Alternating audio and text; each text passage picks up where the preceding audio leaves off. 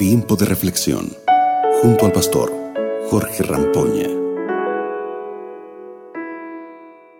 Hola queridos amigos, ¿cómo están? Una alegría de saludarlos. ¿Cómo está la familia? ¿Todo bien? ¿Y el trabajo y tus planes para hoy? De verdad, sinceramente espero que Dios pueda otorgarte su gracia, su amor y su misericordia. Vamos a meditar juntos. Hoy eh, traje para nuestra meditación el Salmo 39.1. Escucha lo que dice la palabra de Dios y si tienes condiciones eh, de leerlo, te invito a que lo hagas también. Salmo 39.1 dice lo siguiente. Yo dije, cuidaré mis caminos para no pecar con mi lengua.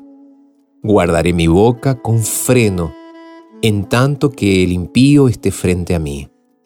Este salmo, el Salmo 39, es un cántico de lamento. Es la expresión conmovedora de un alma al principio incapaz de hablar de sus dolores, pero al no conseguir reprimir sus emociones por más tiempo, se presenta un hombre, el salmista, derramando su corazón ante Dios. No sé si sabías, pero David es el autor de este salmo.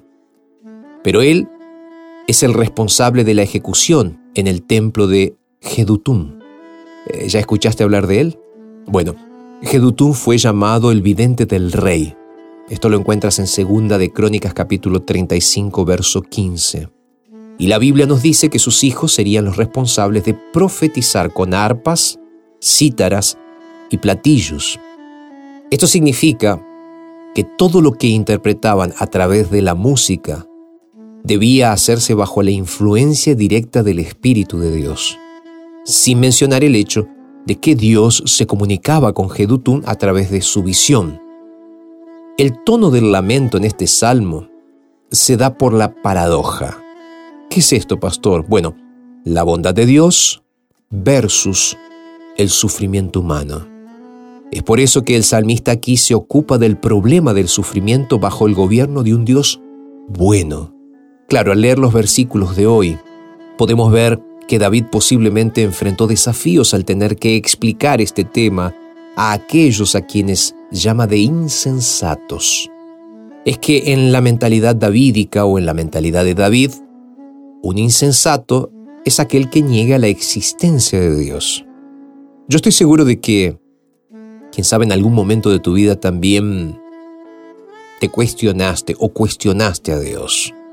Ahora, ¿cómo reconciliar en nuestro corazón eh, justamente ese Dios bueno en medio de un Dios malo?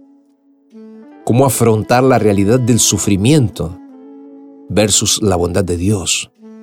Sabes, lamentablemente el sufrimiento se ha convertido en parte de nuestra realidad, de tu realidad, de mi realidad, de la realidad humana, como consecuencia justamente de nuestra propia elección la elección del ser humano, la elección del hombre allí en el Edén, que elegimos apartarnos de Dios. Al mismo tiempo, el hecho de que Dios permita el sufrimiento demuestra su bondad y justicia. ¿Cómo? Bueno, después de todo, Dios es bueno, permitiéndote plantar, y es justo cuando permite la cosecha, ¿no te parece? Mira, cuando te falten las palabras en defensa de Dios, sigue el consejo del versículo que leímos hoy. Además de nuestras palabras, también debemos testificar con nuestras vidas. Y cuando te falten respuestas, que tu relación con Dios sea más que suficiente para decirles a otros cuánto amas al Señor. ¿Me permites orar por ti? Sé que tienes dudas también, sé que luchas, pero creo que hoy es un buen momento para que nosotros podamos orar juntos, ¿no te parece? Cierra tus ojos donde estás y vamos a orar. Padre eterno, muchas gracias por este momento.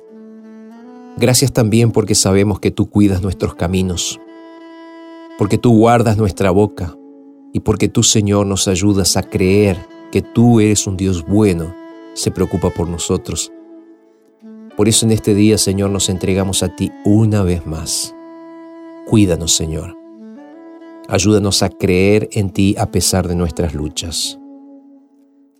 Nos entregamos a ti y lo hacemos en el nombre de Jesús. Amén, Señor. Amén. Bueno, muchas gracias por estar con nosotros una vez más en este día.